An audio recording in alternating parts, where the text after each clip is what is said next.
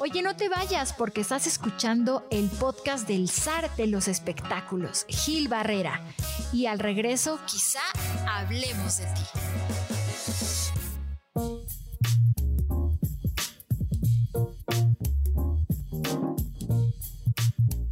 Ya estamos de regreso. Esto es Quizá Hablemos de Ti, un podcast de espectáculos, entretenimiento y algo más. Antes de escuchar la esperada guadaña del señor Ernesto Buitrón, tenemos pues prácticamente un, pues, un estreno, porque seguramente cuando ustedes estén escuchando este podcast apenas van a empezar a conocer esto que nos preparó Carlos H. Mendoza y que escucharemos con mucha atención. Adelante.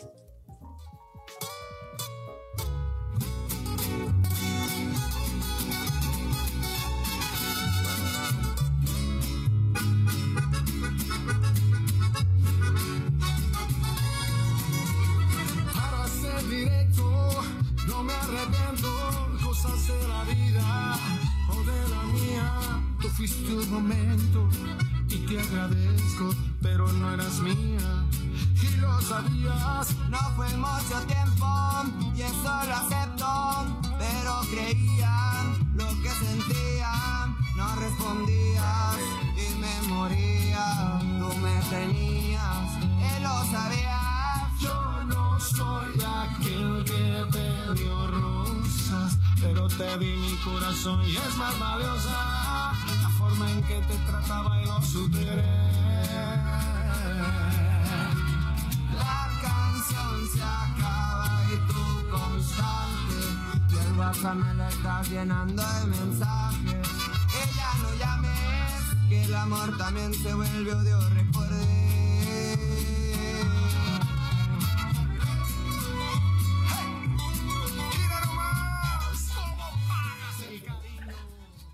Cariño. Acabamos de ver cómo le acaba de poner a Alejandro Fernández a la, en la madre a la música mexicana. O no, Alejandro no, No, Natanael, ¿no? Natanael, También exactamente. Alejandro, también Alejandro, perdón, eso suena todo menos Alejandro, está chaborruqueando otra vez.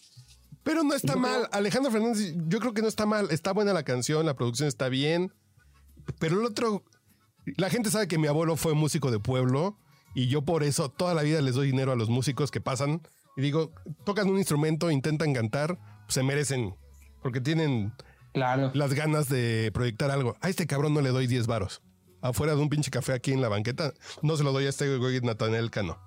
¿En Pero serio? es una estrella, ¿eh? No, no, no. Y también la cocaína vende millones y sí, sí, sí, pues hay muchas drogas que son consumidas por millones de es el mexicanos. mensaje.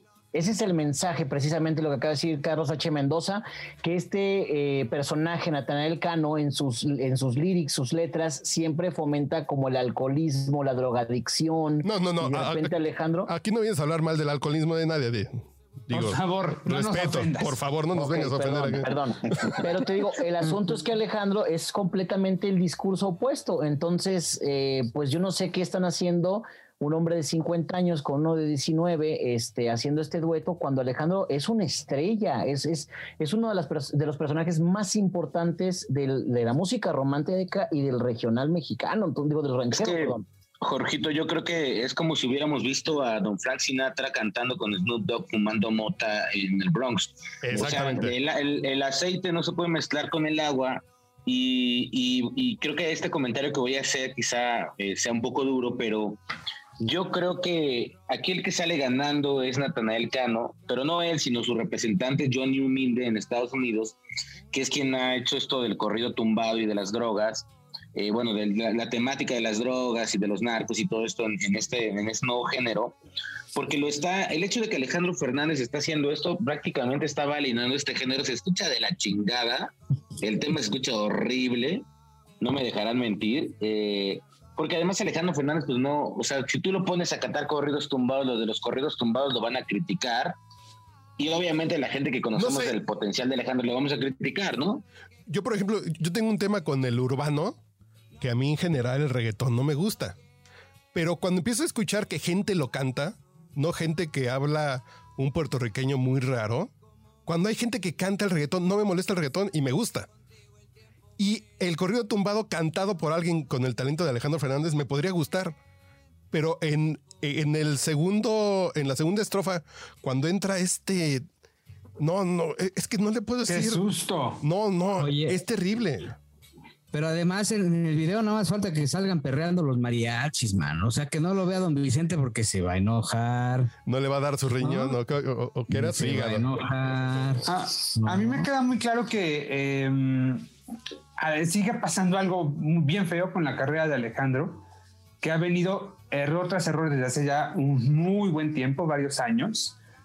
Eh, creo que en ese anhelo, en ese afán de querer estar actualizado y conviviendo con las figuras de moda, eh, este, pues se está equivocando, ¿no? Yo insisto, Alejandro tiene que volver a los orígenes, porque la verdad es que esta entrega es poco menos que. Ay, pues que algo muy terrible. Iba a decir una palabra, pero. No, pero Súbele, súbele, súbele, súbele, súbele, para oírla. A ver.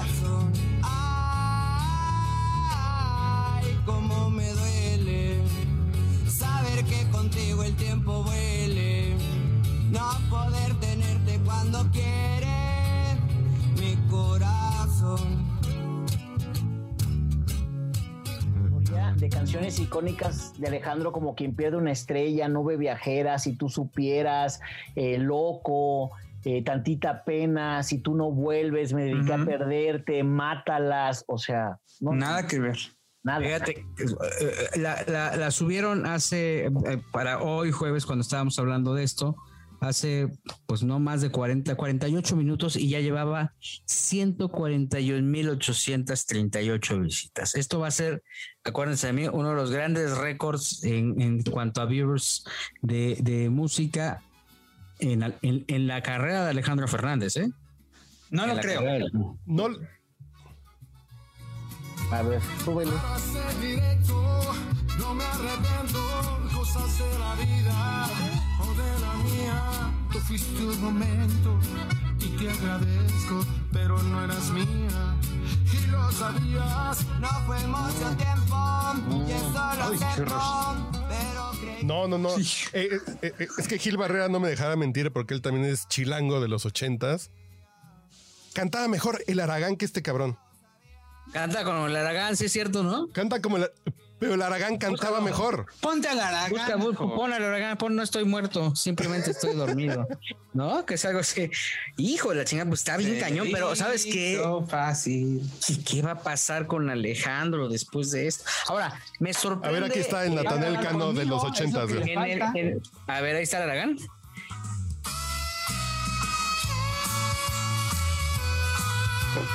Así creo que está en el mismo tono la canción.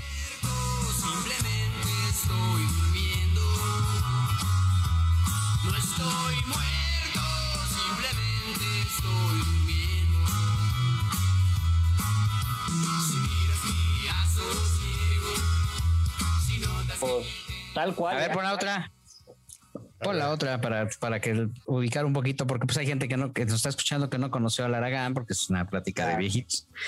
Pero sí conocen a Enrique Guzmán, ¿no? O sea, ese sí, porque Entre lo que Sabrosa. pasa, le quiero preguntar a Ernesto, a ver Ernesto, tú que sabes más de música, el dueto Alejandro Fernández. Uy, perdón, ¿eh? Pero, uy, no, no. Ya vámonos, ya. Gracias, ahí. Les dejamos No, las llaves y cierran cuando. Ahí cierran. No, no, No, no, se sienta. No, no todo es Chabela Vargas, Gil y Juelito, no todo es Juan Gabriel. Hay más ramas. Tiene dos meses que subieron eh, la canción de Duele de Alejandro Fernández y Cristian Nodal a YouTube y tiene 10 millones de visitas. ¿Te parece que es un número como... No es malo, obviamente, me, pero... me parece que es un número bueno, pero dentro de la industria he visto otros sencillos que alcanzan por lo menos 50 millones en el mismo periodo. Y te puedo decir por ahí que Aitana con Rey debe tener por ahí de 20 millones. Un dueto de pop, obviamente español Aitana, Rey mexicanos, pero yo creo que el, ja- el jale que han tenido Rey es que aunque se han ido al urbano, no han dejado esta corriente. Entonces, yo siento que a lo mejor, ahorita que veíamos que decía Gil la cuestión de que a lo mejor puede ser un buen video para, para Alejandro, yo creo que es más, más buen video para Natanael Gil, porque pues lo que él quería es eso, es tener esta validez que le está dando Alejandro Fernández a su género. ¿Le habrán desde mi pagado al punto de vista, para esto? yo creo que no, yo creo que sí. porque Hijo, yo creo que ahí hay un truco. ¿eh? Yo creo, yo vi una cosa que eso es lo que quería comentar ahorita. Veo en el video un despliegue muy particular sobre la ciudad de Guadalajara. No quiero ser mal pensado. Mm. No quiero especular ni quiero pensar que el gobierno de Jalisco está pagando ese dueto o está pagando esos temas. Porque la promoción sobre los puntos turísticos de, de Guadalajara principalmente es evidente. Eh, eh, Creo ¿Qué locaciones usaron, Gil? creo que pues la ciudad de Guadalajara, creo que según la línea del señor presidente que puso Carlos H. Mendoza con un voto de él, era que había austeridad y que no se podía desperdiciar el dinero en ese tipo de, de- de- de promociones turísticas. Pero sería el, el gobierno estatal, Gil, no tanto Sí, el sí, gobierno Enrique federal. Alfaro. Enrique Alfaro. Pero, por ejemplo, también vi el fin de semana un video de Luis Fonsi en Mérida, que es un comercial de visita a Mérida. Dices, pues sí. Bueno, este dinero- Marquitos Valdés también andaba en Mérida, ¿eh? Mi querido Carlos. Marcos, Ah, pero pues Marcos Valdés, que, que está una botanera, creo, ¿no? eh, estaba pero, en el este- Eladios, chingándose en una cochinita. Pero aquí se ve bien raro ese despliegue que hay sobre eh, Jalisco eh, en los videos del potrillo. No quiero ser mal pensado. Pues hay que recordar, Miguel, que en plena pandemia se grabó aquí en, en, no recuerdo si en el Hospicio Cabañas o en la presidencia municipal, el video con Nodal. Entonces yo no quiero pensar que el gobierno estatal está metiendo lana. No creo, a lo mejor creo en que es tanto el amor que le tiene, eh, porque es, una, es evidente, eh, Alejandro a Jalisco, pues no, eh, lo está haciendo pues, pues con todo el corazón y no está A Alejandro le gusta el nada. Jalisco. Es que Alejandro Eh, es sí. embajador turístico de Jalisco, él tiene ese título aquí. Mm. Ah, oye, por cierto que Cristian Nodal se quedó sin disquera ya. ¿Cómo? ¿Cómo? Ya se le venció el bueno. contrato con Universal, ya ahorita ya ¿No se lo renovaron? no lo renovó Nodal. ¿Dónde anda Ya, Belinda? Nodal dijo, ya- Eh, ¿Estará bajo la influencia de mi Beli? Belinda, ¿en qué disquera está? ¿No tiene? Ah, pues en, en No, Morena, no, ¿no? Es en Morena. ¿no? Sony. Discos Morena. Morena Music. Morena Music. Morena Music, ¿no? Sí. Entonces, este, pero ya Nodal ya no renovó el contrato. Pero creo que le conviene, ¿no, Gil? Yo creo que él ya vio el potencial que tiene y como decía Ernesto hace unos momentos, él ya puede crear su propio label, su propio estudio, su propio todo y ya tiene el caminito recorrido, ya sabe dónde... ¿A mí no creen que Nodal está un poquito sobrevalorado? Pues espérate, mi, mira, eh, yo también decía lo mismo, pero mira, la otra vez puse aquí en YouTube a Cristian Nodal, la de Adiós Amor, Ajá. y me sorprendió la cantidad, ¿eh? La puse así porque estaba haciendo, tiene Sí, sí, sí, tiene un reto. 62 millones de visitas en cuatro años. Para olvidarme de ella, tiene 314 millones. Imagínate. No, pues sí. pues sí. A ver, Ernesto. Ya ven que Ernesto es el que sabe y por eso le preguntan. Ya ven, ya ven. A ver, Ernesto, complace soltero. Jorge Soltero. Mira, yo creo, bueno, déjame revisar aquí mis cifras, pero este. yo- Eso yo me sonó a cuando dije- Cristina Saralegui decía, según mis tarjetas, Chao, chao. No, no, un pero- chiste para todos los que tienen arriba de 35. Los que se tienen que vacunar. Eso.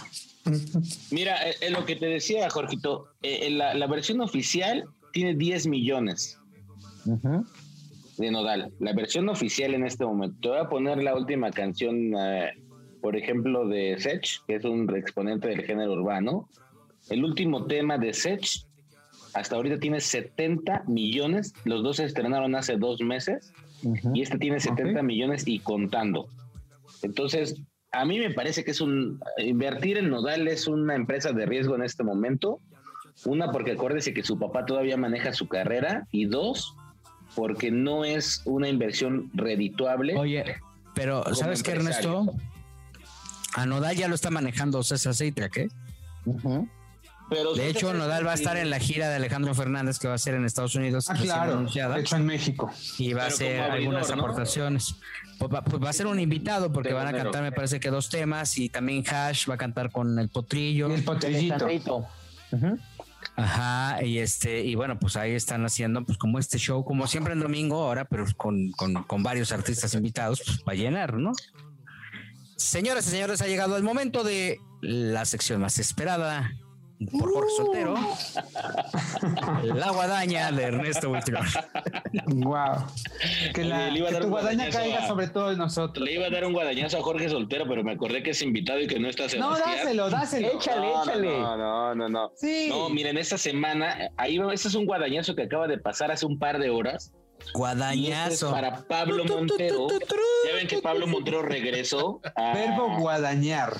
se salió de, de- de Playa del Carmen, donde estaba viviendo, para venirse a México a grabar. Primero grabó Tic Tac Talk, eh, este programa de Reinaldo López de comedia, que él va a estar en el capítulo número uno. Y después Pero se a le ver, ocurre espérame, ventilar. paréntesis, Ernesto. A ver, va mi guadaña para ti. Tu nota estuvo rarísima porque hablabas de su intervención en el primer capítulo, pero tu nota la transmitieron eh, al otro día del primer capítulo. Pero hablabas a futuro en tu nota. Está guadañazo. Ah, bueno. No, ¿Me aviento no, al porque- piso en este momento? ¿Qué hago? Saludos, Marito. Oigan, no, yo creo que claro. fue como una, una parte de programación, pero Pablo Espérate, espérate. En el, primer, espérate, en el primer capítulo de Tic Tac Talk no estuvo Pablo Montero, ¿eh? yo no lo vi. Yo tampoco. No, pues yo tampoco, pero él estaba ahí. Pero tú dices, A lo mejor fue ahí Ah, bueno, un trago.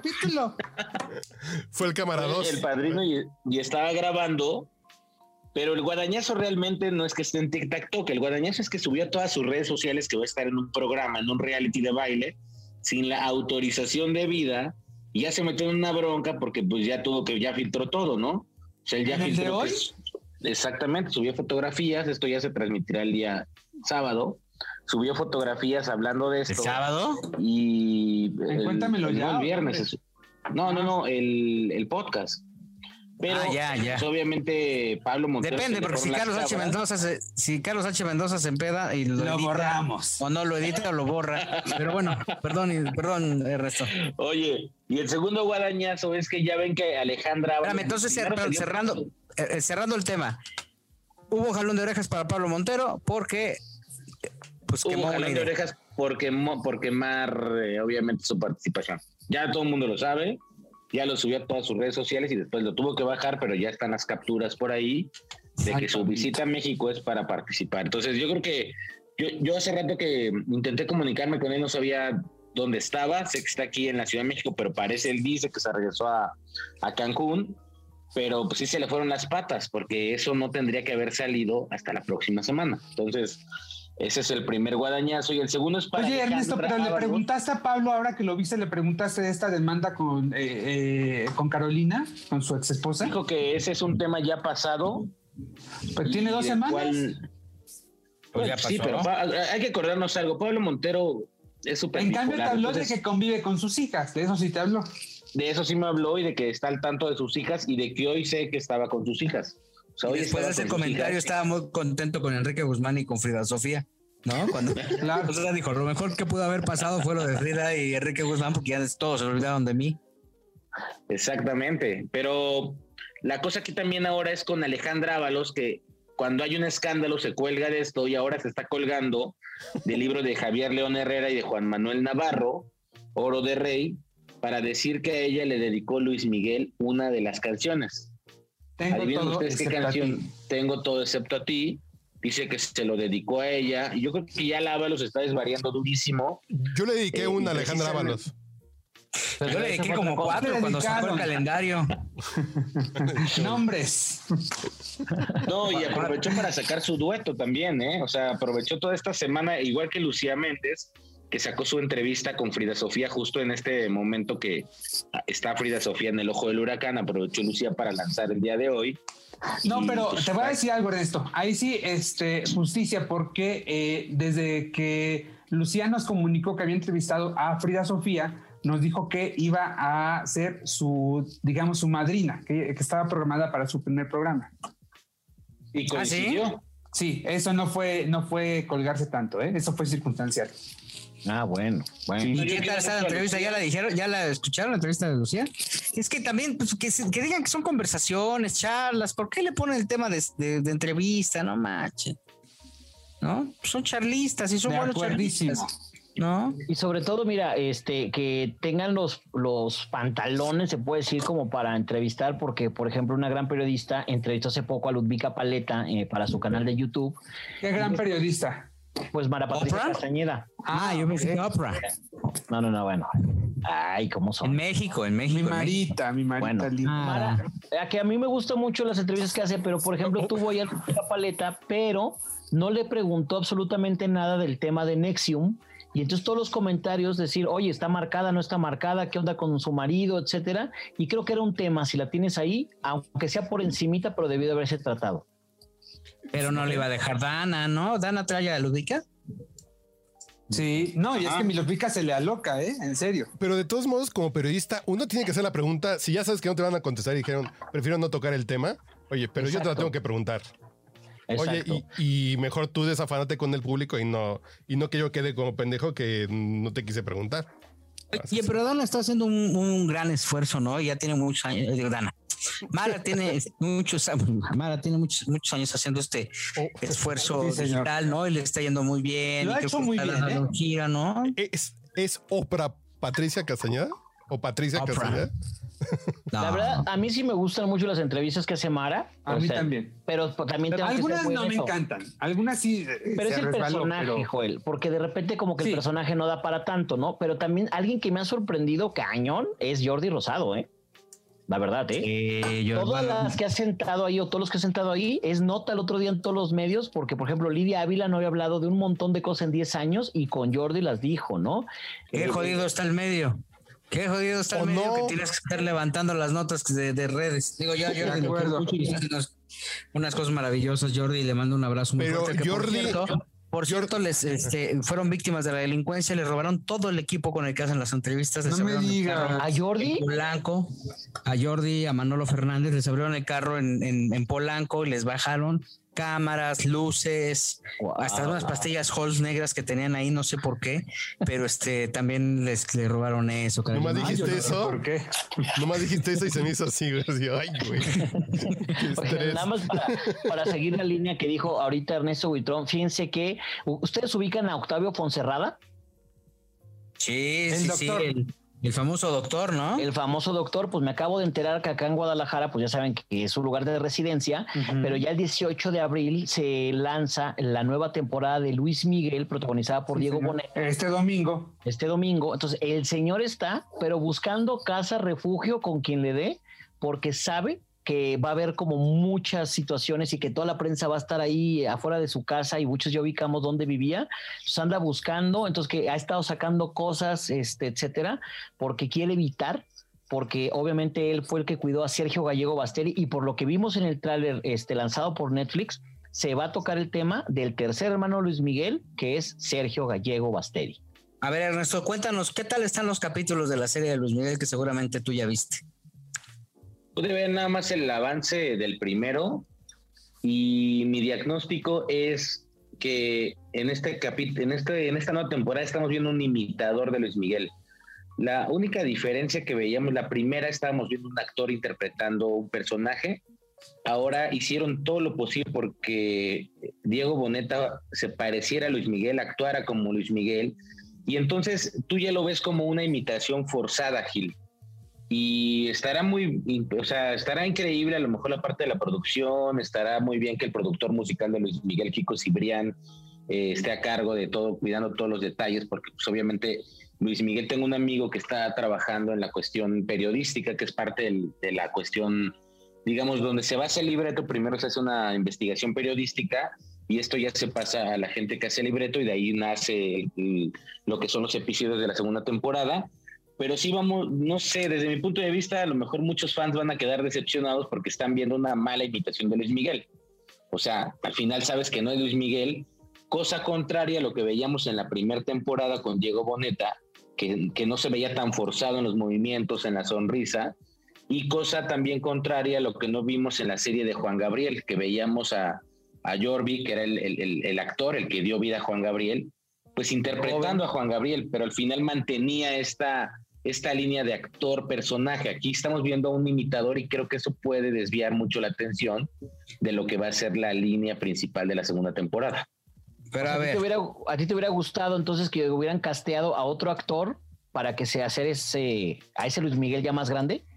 Yo creo que yo creo que otro actor hubiera sido interesante o que no hubieran tratado de, hacer que Boneta imite a Luis Miguel como tal, porque entonces parece un Gilberto Glés en vez de un actor, en vez de Diego Boneta. Diego Boneta es muy buen actor, pero aquí siento que sí lo estamos viendo a un Gilberto Glés imitando a Luis Miguel, ya saben, con los es más, hasta el papirrín que hacía Luis Miguel en, en el programa hoy hace unos años. Es, es eso, yo creo que los productores dentro de crear una obra perfecta, viendo el éxito de la primera, quizá dijeron, pues métele más aquí y allá, porque hasta donde sé también Diego Boneta tiene un- unas prótesis para poder darle los perfiles que daba Luis Miguel. Entonces en ese punto se pierde la delgada línea entre un imitador o entre una muy buena actuación. Yo no dudo que esto sea un exitazo. Otra vez. Lo va a ¿eh? hacer, ¿eh? Lo va a hacer. Ok. Yo estoy, Porque la verdad, tengo muchas ganas de ver esta. La, la verdad, la primera no la vi. Yo veía las notas que todo el mundo replicaba, ¿no? Y O sea, hasta la fecha no la has visto. No, la verdad es que nunca me ha gustado la vida de. Luis Miguel, ni me llama la atención, pero te voy a decir algo, Julito, que algo que me. Pero a ver, a ver, entonces estás igual que Buitrón, entonces tú también. no, no, pero te voy a decir algo. No, Buitrón tiene que ver este, una peli- al menos una película de este genio del cine que se llama Manolo, Manolo. Caro. Ok. Prometo verla, pero te voy a decir por qué quiero ver la segunda y esta sí me llama la atención. Porque el mundo sabía que existía eh, un hermano extra de, de Luis Miguel, pero no sabían dónde estaba, no sabían cómo era físicamente, no sabían si cantaba o no cantaba, pero de pronto, así como que tengo la asignación de, de que buscar, porque me dieron el pitazo que aquí existía. Entonces, todos estos reportajes y todas estas fotos que encuentran en internet de Sergio ya grande, es una investigación que me tocó hacer hace muchos años para la revista Quién, comandado por Jessica Sáenz Arelle.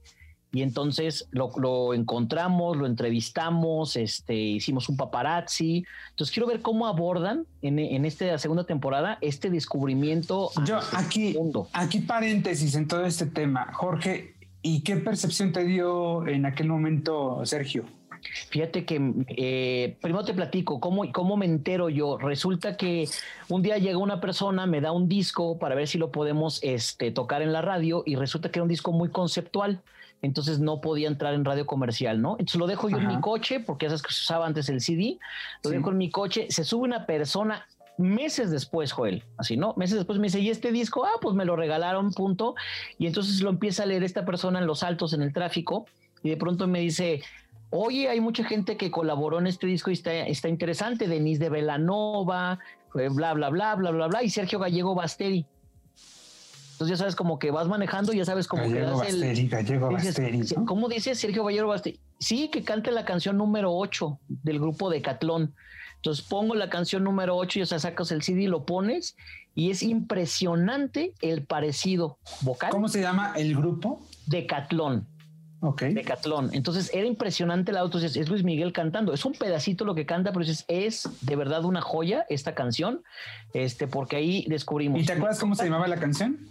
Sí, ahorita te digo, este, cómo se llamaba. Y lo chistoso de todo esto, al final, es que co- contactamos a Sergio. Obviamente, él no quería dar entrevistas, él no quería hablar, pero era un chico extremadamente tímido al grado que no te volteaba a ver la cara. No te digo a los ojos, la cara. Todo el tiempo agachado y con una fidelidad, un amor y un cariño hacia el doctor Octavio Fonserrada impresionante.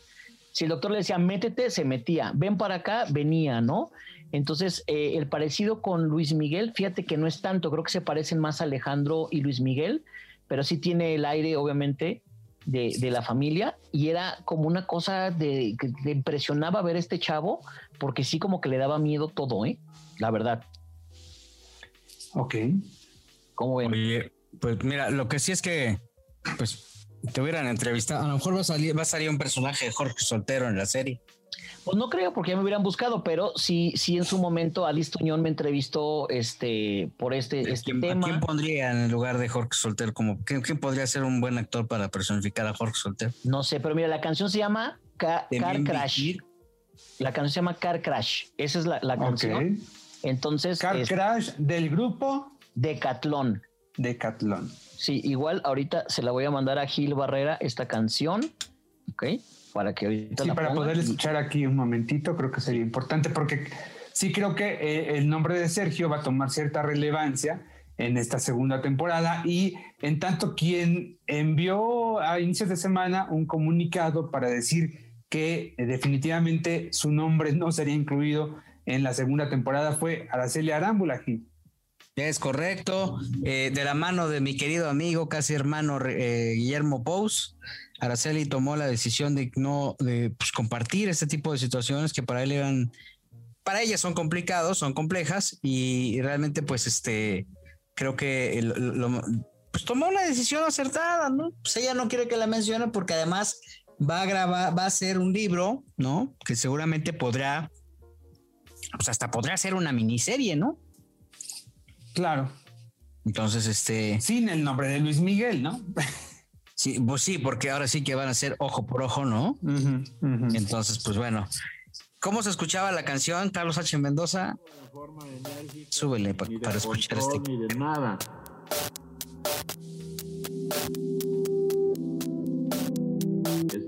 Les dejo en una cierta libertad que no se estila. Les decía que este disco es muy conceptual y el productor ponía grabaciones de su papá.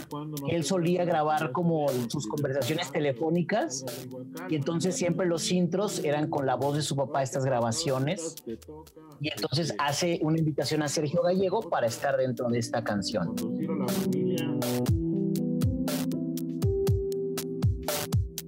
Eh, Hay tiempo de que te rajes si no. Si lo ponemos al revés, ¿no estará el paradero de la mamá de Luis Miguel? No creo. No sean así, hombre. Oye, que las, la- las primas de Luis Miguel, las argentinas, insisten en que Honorina Montes es Marcela Basteri, ¿no? Imagínate. Bueno, este, yo no, yo no Pero si se fijan, este era un disco muy conceptual que no tenía cabida Bastante. en la radio comercial. Y ahí va, ahí va.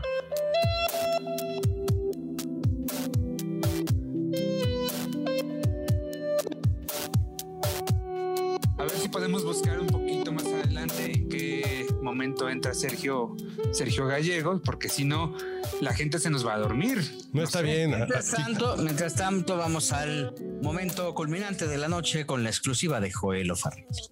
Ay, no, no sé, no, no hay exclusiva. La, la exclusiva es que ya abrió otra botella de tequila. Gracias. No, caray. ¿cómo? Con razón. Esa no es exclusiva. Esa es como de Hablaste como Armando Manzanero. ¿Qué te Mare niño. a gallo. Eh, esa no es exclusiva. Esa es como decir que salió el sol. Saludos a Imagen TV. Ahí te va. Está en el minuto. con el calor del corazón, del corazón, que paso a paso va puliendo la razón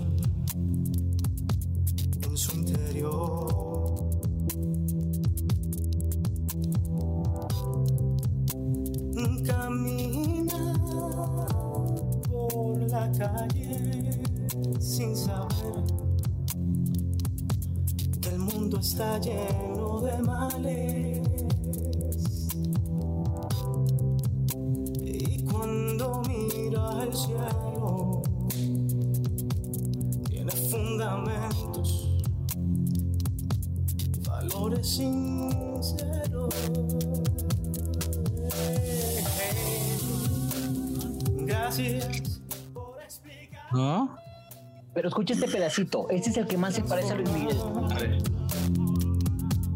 En realidad, mis deseos. Gracias por comentar. Gracias por respetar mis criterios. Y ahí es todo. Pues Siento que la produjo León Larregui en sus inicios. No, Pacheco, ¿no? Ya con, con- des- después del segundo gallo. sí, sí. Aclaré que era Sí, está muy conceptual para Oye, Guadalajara. ¿eh? Jorgito Soltero, ¿en qué año eh, fue producida esta canción? Esta canción, a ver, Carlos H. Mendoza, ayúdame, que según yo. Hace como tres años, más o No, menos. No. 2007, No. creo que Ah, en bueno. 2007. Más o menos. Oye, Jorgito, tú que estás en la radio, ¿todavía existe la payola? Yo tengo esa duda. Este, quiero orden de ideas. Si, si todavía en otro orden de ideas, Diría si mi querido la payola, Infante. si, si todavía se maneja este pues este, este pago, este, esta cooperación voluntaria para, para poder levantar a los artistas. ¿Cómo, cómo, está ese- cómo está todo eso en Guadalajara? Cuéntanos. Yo te puedo decir que sí lo he visto, pero en el ambiente grupero, mi estimado Ernesto, sobre todo en estos grupos que van surgiendo, pero por ahí me han comentado, dicho y platicado que los operadores de repente llegan y te dicen, Ernesto, ¿quieres que toque tu grupo? Una casita, una casita, Ay, güey. así como un cochecito. O sea, 2009 es esta canción de, de Car Crash. Ok. 2009. Entonces, este, sí, todavía se, se usa, pero creo que más en el ambiente grupero, la verdad. Oye, En el pop y ya antes, no, de, antes, antes de irnos, Ernesto, ¿cómo va el rating de hoy? Eh, no lo sé, no me ha llegado, no me ha llegado, no me ha llegado un mail que me llegaba, ya me, ya me sacaron de la lista del mail. Ya nos vamos, señores, señores. Muchas gracias por su tiempo, muchas gracias por estar con Rudeza nosotros. acompañándonos. Este, sí, ¿no? Estuvimos con ustedes el señor Joel Farrilli. Como siempre, mi personita especial, besos y abrazos. Perdón por no llamarte desde hace mucho. Ay, Vámonos. Ernesto Buitrón. Cuídense mucho, Jorgito, qué gusto saludarte y verte con salud, trabajando, Gracias. este, como este abrazo de quizás hablemos de ti en Guadalajara. Quizá. Señor Quizá, Carlos H. Mendoza. quizá. Yo solamente me, me anuncio disponible para la asignación de ir a entrevistar a Alejandra Ábalos. Cuando ustedes gusten, yo voy. Te voy a llevar, vas a ver. Hay que invitarla, ¿no? Hay que hacer ahí un. No, algo porque se iba a inventar que, que soñó con Frank Sinatra, que ayer platicó con. Ay, Sí, la sí, peor- sí. lo peor de todo es que yo sí le creo. Lo peor de todo es eso. Pues sí, ya cuánto tequila a mí llevas, sí me convence. Joelito. Y como invitado especial de la noche, el señor Jorge Soltero desde Guadalajara, Jalisco. Gil, muchísimas gracias, eh, Carlos H. Mendoza, Joelo Farrilli, este, Ernesto Buitrón, por darme la oportunidad. De verdad es un honor estar con ustedes. Les agradecemos mucho el favor de su atención. La próxima semana tenemos una cita en este podcast dividido en varios episodios. Gracias a ustedes ya, eh, casi 90. Bueno, vamos a, vamos a, cuando llegamos a los 100 ya vamos a ver, ahí les contamos a ver qué vamos a hacer. Mi nombre es Gil Barrera. Nos escuchamos la próxima aquí donde quizá hablemos de ti.